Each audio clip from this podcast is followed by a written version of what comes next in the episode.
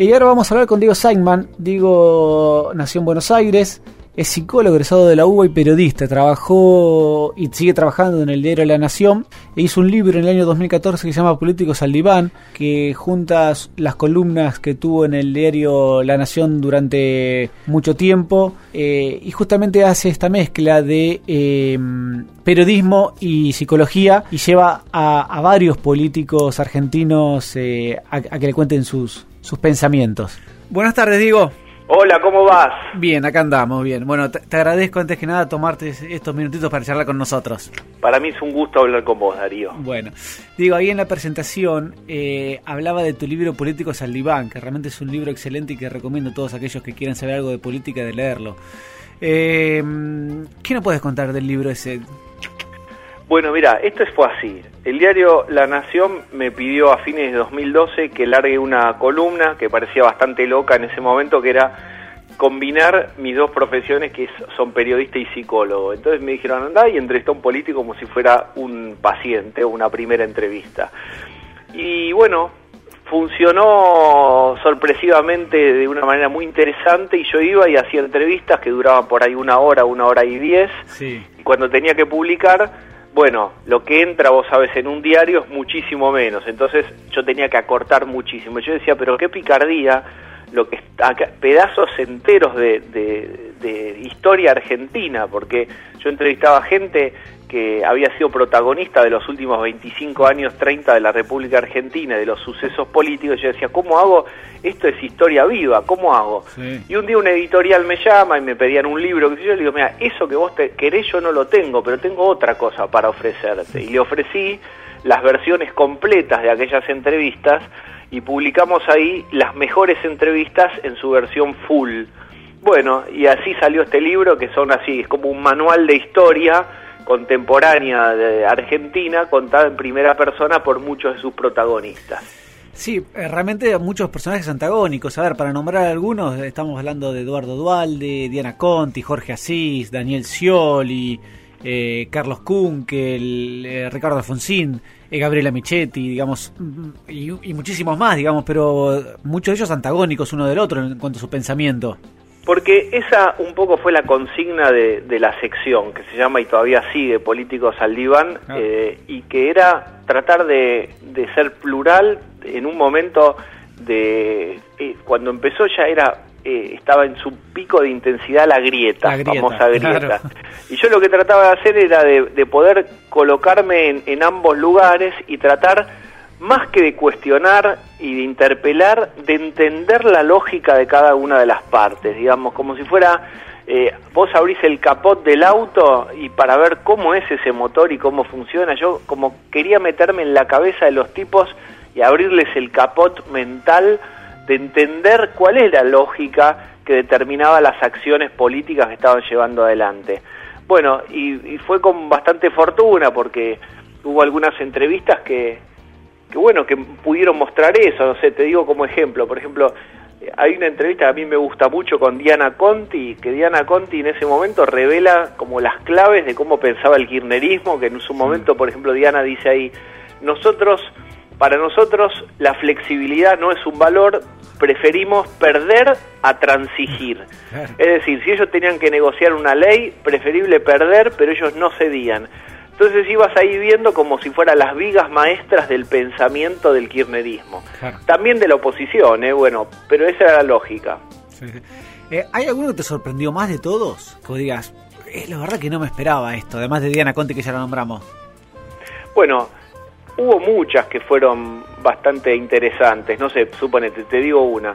Jorge Brito, que es el dueño del Banco Macro, que es el banco privado más importante de Argentina en ese momento, eh, yo creo que por la, un poco la irreverencia de ir ahí a hacerle una entrevista, lo sentamos en su oficina, lo, realmente se acostó en el sillón cuatro cuerpos de su oficina, seguramente le divertía la, la, situación, le pusimos el micro en el lugar de la corbata, el tipo estaba acostado, le pusimos un micro, el, el grabador, empezamos a hablar y de su vida y demás, y de, y de la, su, la relación de un empresario con la política, y empezó a contar por ejemplo, te daba claves, te decía, mira, vos nunca, si yo soy político, nunca me dejo esponsorear por un solo por un solo banco, por un solo sponsor. Vos tenés que tener muchos que te den poco, porque si vos no, si no vos no tenés un sponsor, tenés un dueño. Un dueño, claro. Entonces el tipo decía que él le había jugado a Massa, le había jugado a, Macri, a Ciro, digamos. Eh, él jugaba un poquito a todos los caballos, digamos, ¿no? Este, Alguno iba a ganar. claro, viste, alguno iba a ganar, exactamente. Em, ¿Y eh, hubo alguien o hay alguien que vos decís, a esta persona quiero llevarlo al diván y todavía no pudiste hacerlo? Claro, yo soy un gran ninguneado por, por Lilita Carrió y por Macri todavía. Digamos, a Lilita Carrió nunca me aceptó una nota y cuando empezaba a tomármelo personal y a tener una mirada conspirativa y, a necesitar yo mismo un psicólogo, decir, me estoy volviendo paranoide, el mundo con Lilita no me quiere. No, todo el mundo te dice que Lilita, bueno, a veces eh, concede entrevistas y a otras personas no, y hay todo un lote grande de periodistas que no, no consiguen la con ella. Y Macri todavía no lo logré, a pesar de que obviamente hablé dos veces con Durán Barba, largas charlas en, en la casa de Durán Barba, obviamente con Michetti dos veces o tres, con Larreta, con Marcos Peña, con toda la gente alrededor, todos los anillos concéntricos a Macri sí, pero con Macri no. es como que el patovica de, de, la entrada de Macri me dice, Flaco, vos acá todavía no puedes entrar. Hasta acá todo bien, ya. Eh, Hasta acá todo bien, pero no me deja pasar. ya lo lograremos. Durán Barba, otro personaje también, ¿eh? Maravilloso personaje. Mira, yo creo, eh, Darío, que acá hay un tema que es, cuando vos haces notas, yo aprendí y me di cuenta que hay como dos clases de entrevistados. Los entrevistados que están hablándole al, al jefe, ¿no? Que en realidad están eh, pensando en qué va a decir el jefe cuando lean la nota en el diario. Sí, sos una especie de canal, digamos. Exactamente, entonces yo soy un canal, mm. exactamente, y el diario es un canal para que los tipos se expresen y muestren la buena letra. Bueno, esas son entrevistas en general mucho más ajustadas, en el sentido que los tipos están mm, más cuidadosos, atajándose muchísimo más, y son menos ricas. ¿Cuáles son las grandes entrevistas a mi gusto? La de los tipos que están un poco de vuelta porque no sienten que tienen un jefe. Entonces Durán Barba, un poco es ya está más de vuelta, ¿entendés? Él no tiene que rendirle cuentas ni siquiera a Macri y te dice un poco más la verdad y se ríe y se burla del mismo.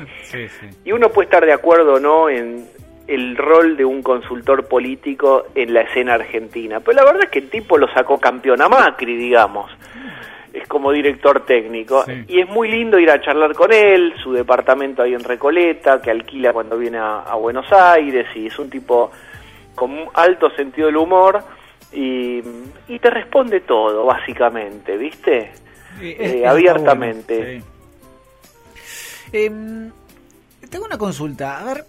¿Qué pensás vos entre, en cuanto a liderazgo, en la forma de ser, entre la presidencia de, de Macri con la de Cristina? A ver, porque pasamos de un extremo al otro en, nada, en un día. Seguro, mira. Que creo que son poco los argentinos así, ¿no? También. Mira, la tradición argentina, te diría así. Vamos a imaginarnos que Argentina es una muchacha. Bueno, es una muchacha con ciertos rasgos psicológicos. Es una muchacha que a lo mejor es, es border. ¿Qué quiere decir border? Es muy inestable emocionalmente, es transgresora, eh, tiene ciclos de euforia, ciclos de depresión, casi como, una, como si fuera una paciente con trastorno del estado de ánimo. Eso es la República Argentina. ¿Y con quiénes ha funcionado? ¿Con quiénes se ha puesto en pareja? ¿Cuáles fueron los maridos de Argentina que más le duraron? Y mira, en general los novios o los maridos con personalidad más fuerte y también autoritaria. Roca, Perón, Menem, eh, si vos querés los Kirchner también. En general, ese macho dominante a la Argentina le venía funcionando bien y era el único que parecía que la ponía en caja la República Argentina. Cuando Argentina tuvo líderes, entre comillas, o sea, novios más moderados, más blanditos, duró menos.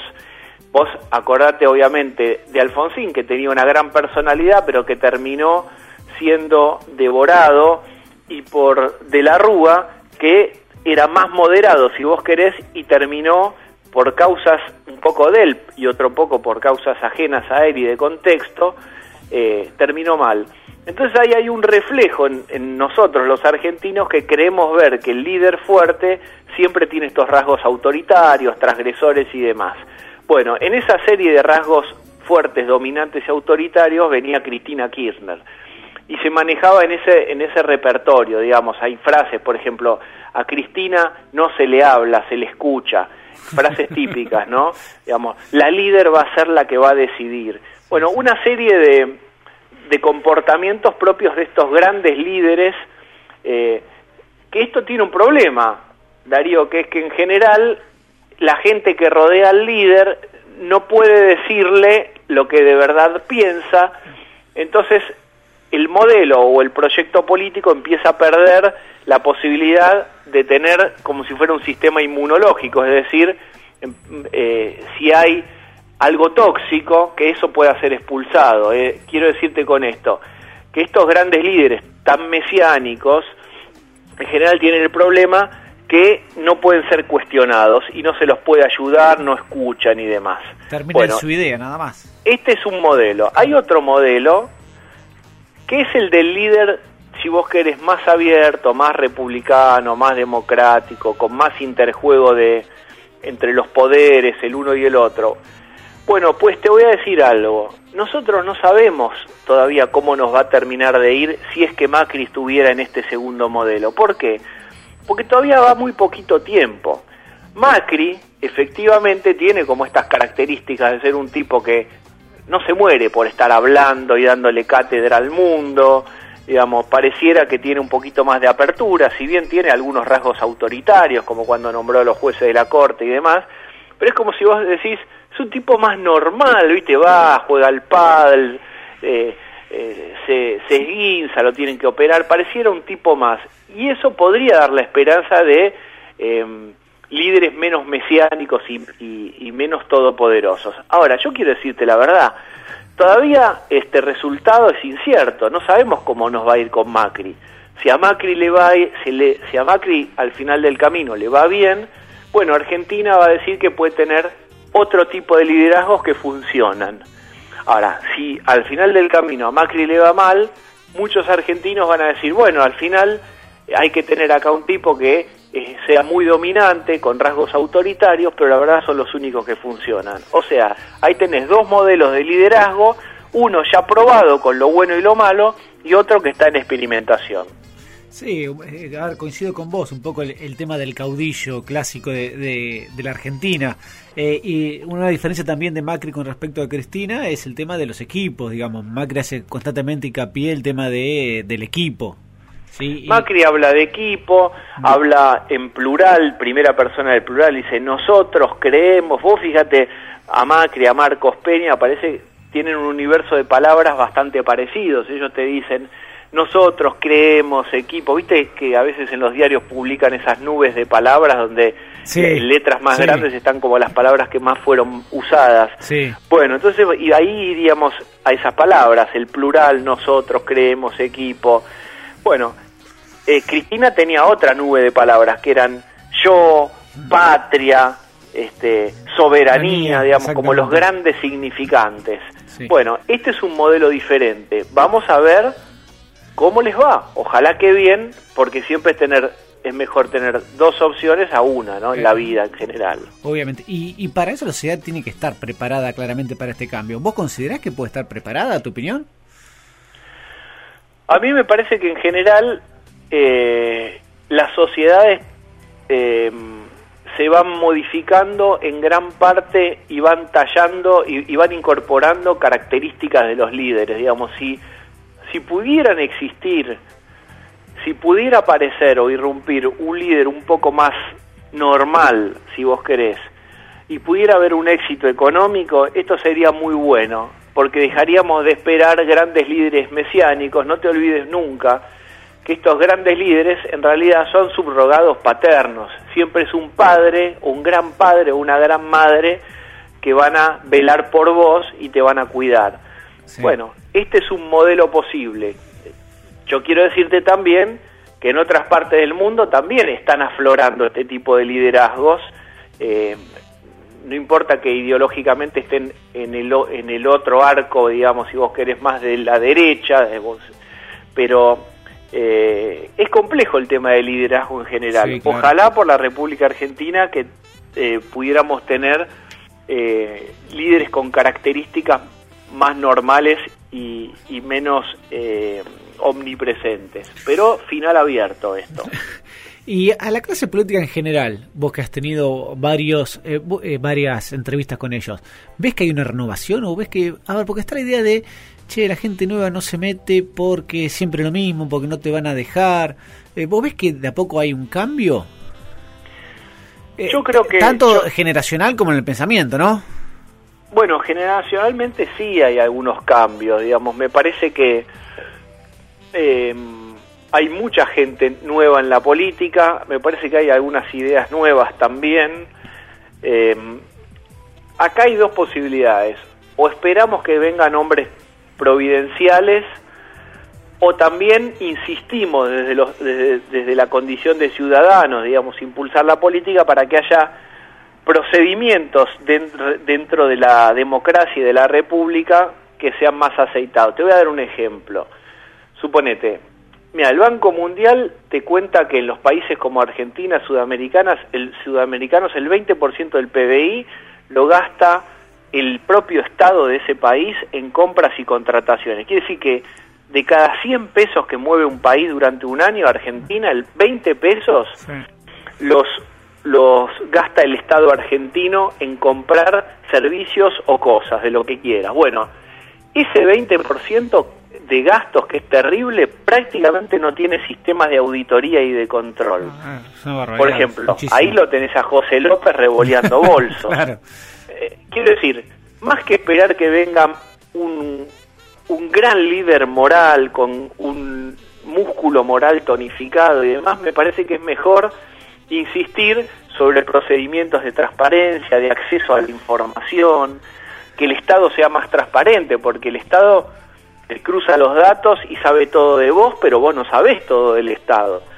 Digamos, eso me parece que sería buenísimo que se pueda avanzar sobre, sobre esta cuestión, porque es lo único que nos aseguraría que eh, las personas cuando acceden al poder cambian mucho, digamos. Bueno, hay gente de muy, buena voluntad que accede al poder y después el poder los transforma.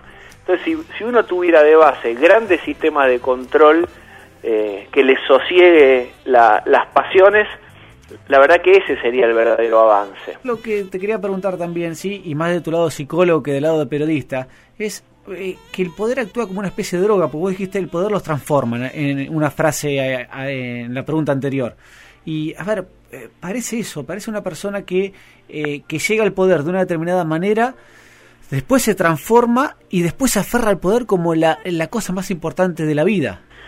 Vos pensá esto, hay tipos que largan de un origen bastante bajo y por ahí van llegando al poder. Y de repente tienen un chofer, cuatro secretarios, tienen asesores, el Estado les paga la nafta, les paga los bonos de comida, les paga los viajes. Ellos empiezan a naturalizar que esa es como, esa es como la vida debe ser y van perdiendo de vista o van perdiendo contacto con la realidad. Eso produce una modificación en el modo en que uno ve el mundo. Bueno, hay gente que tiene esta dificultad y es que el poder los va mareando, los va transformando, los va, como dice el negro Yoma en el libro, los va boludizando. El poder a veces boludiza. ¿Qué es boludiza? Exactamente esto, la, la eh, la idea de perder contacto o perder eh, los pies contacto con la realidad. Eso pasa muchísimo. Eh, de hecho, lo trata de hacer, suponete, preventivamente. Durán Barba lo hizo con Macri antes de que accediera al poder. organizó millones de, de timbreadas para mostrarle a Macri cómo vive la gente real. Digo, ese, ese es un, un, buen ejemplo de lo que a lo mejor está bien. Bajar un poco, digamos, para, para volver los pies a la tierra. Exactamente, para poder entrar a una casa, que se vea cómo está viviendo la gente, cuál es la demanda real. En un momento Durán Barba te cuenta y te dice, mira, Macri tenía miedo de entrar a una casa y que le dijeran viva Cristina o viva Perón o la patria y cuando entraba a la casa se daba cuenta que la gente no estaba tan politizada y que la gente lo único que quería era que le pongan el caño de la esquina de la cloaca o, que le llegue el gas y poder salir de la garrafa. Digamos, ¿cómo es, cuál es la necesidad real eh, por fuera de la, digamos, del aparato político? Esto me parece que es importante, que el político no pierda contacto con, lo, con la necesidad real. Ah, me ah. parece que en general las nuevas tandas de políticos tratan de hacer esto, de no alejarse, y el concepto de corpo está cuestionado, digamos, fíjate que la corpo gremial también se está abriendo, hoy está eh, abriéndose a los movimientos sociales, a los movimientos vinculados a la iglesia, a los trabajadores informales. Hace unos años hubiera sido impensado que la que la CGT pudiera abrirle la puerta y lo está haciendo. Y lo mismo pasa también con, con la política. Cuando Macri asume, eh, invita a seis presidentes, a todos los a todos los candidatos a presidente de la Casa Rosada. Y también lo invita a Nicolás del Caño, del Partido Obrero. Lo que te quiero decir con eso, del, del FIT, perdóname, no del Partido Obrero.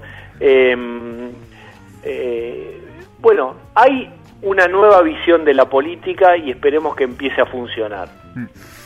Eh, a ver, también a veces, a ver, ese mareo genera también la corrupción, ¿no? O sea, empieza a confundirse un poco lo que es el, soy yo y es el Estado. L'état c'est moi, como aquella famosa Exactamente. frase. Sí. Bueno, sí, hay un momento en que vos no sabés si esa plata que está en el bolsillo es, del Estado y de un presupuesto o es tuya y se confunde. Es como tener un pantalón puesto y decir, pero si es toda plata mía. No, pará. Hay un momento exactamente, como vos decís, Darío, en donde pierden de vista qué es lo propio y qué es de la gestión. Eh, bueno, hay infinidad de casos que muestran eso. Y ahí yo reitero que lo importante es que haya mecanismos de auditoría y de control fuertísimos. Claro, sí, digamos, eh, el Estado hoy te revisa a vos todos los datos y si vos querés comprar o vender un auto te va a decir qué semáforo pasaste en rojo, en qué esquina y qué día. Bueno, a la inversa vos no lo podés hacer, vos no sabés exactamente dónde un funcionario, la mano de un funcionario cruzó en rojo y se metió en el bolsillo equivocado. Bueno, hoy se debería poder cada vez más hacer eso. Tengo una última pregunta, digo. Em, ¿Vos considerás que hay códigos políticos en la política diferentes a los códigos, a lo que uno puede llamar código, ¿no? Vamos a llamar reglas, pongamos el nombre que, querramos. Eh, a ver, eh, en cuanto a que la gente común en general piensa, digamos, que una cosa es la política en la cual valen más cosas que, que para el ciudadano común no vale. En la mentalidad del político estoy hablando, ¿sí? Bien. Eh, no Vos me preguntás por los valores. Eh, no solamente por los valores, sino por haber eh, el hecho, por ejemplo, de que en la política eh, yo hoy hago una alianza con vos y después la rompo y hago una alianza con el otro y quizás no lo vean ah, en algunos casos como una traición, sino como parte de la regla del juego. Y a veces en la vida común, nada, a ver, vos una vez me engañaste, no te lo perdono más.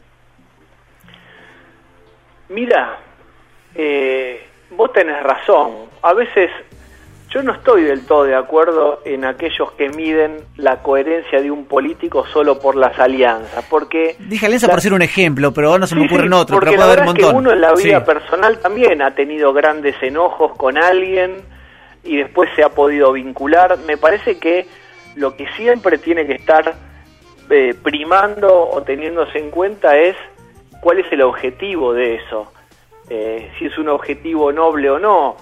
Después las parejitas de baile van rotando permanentemente.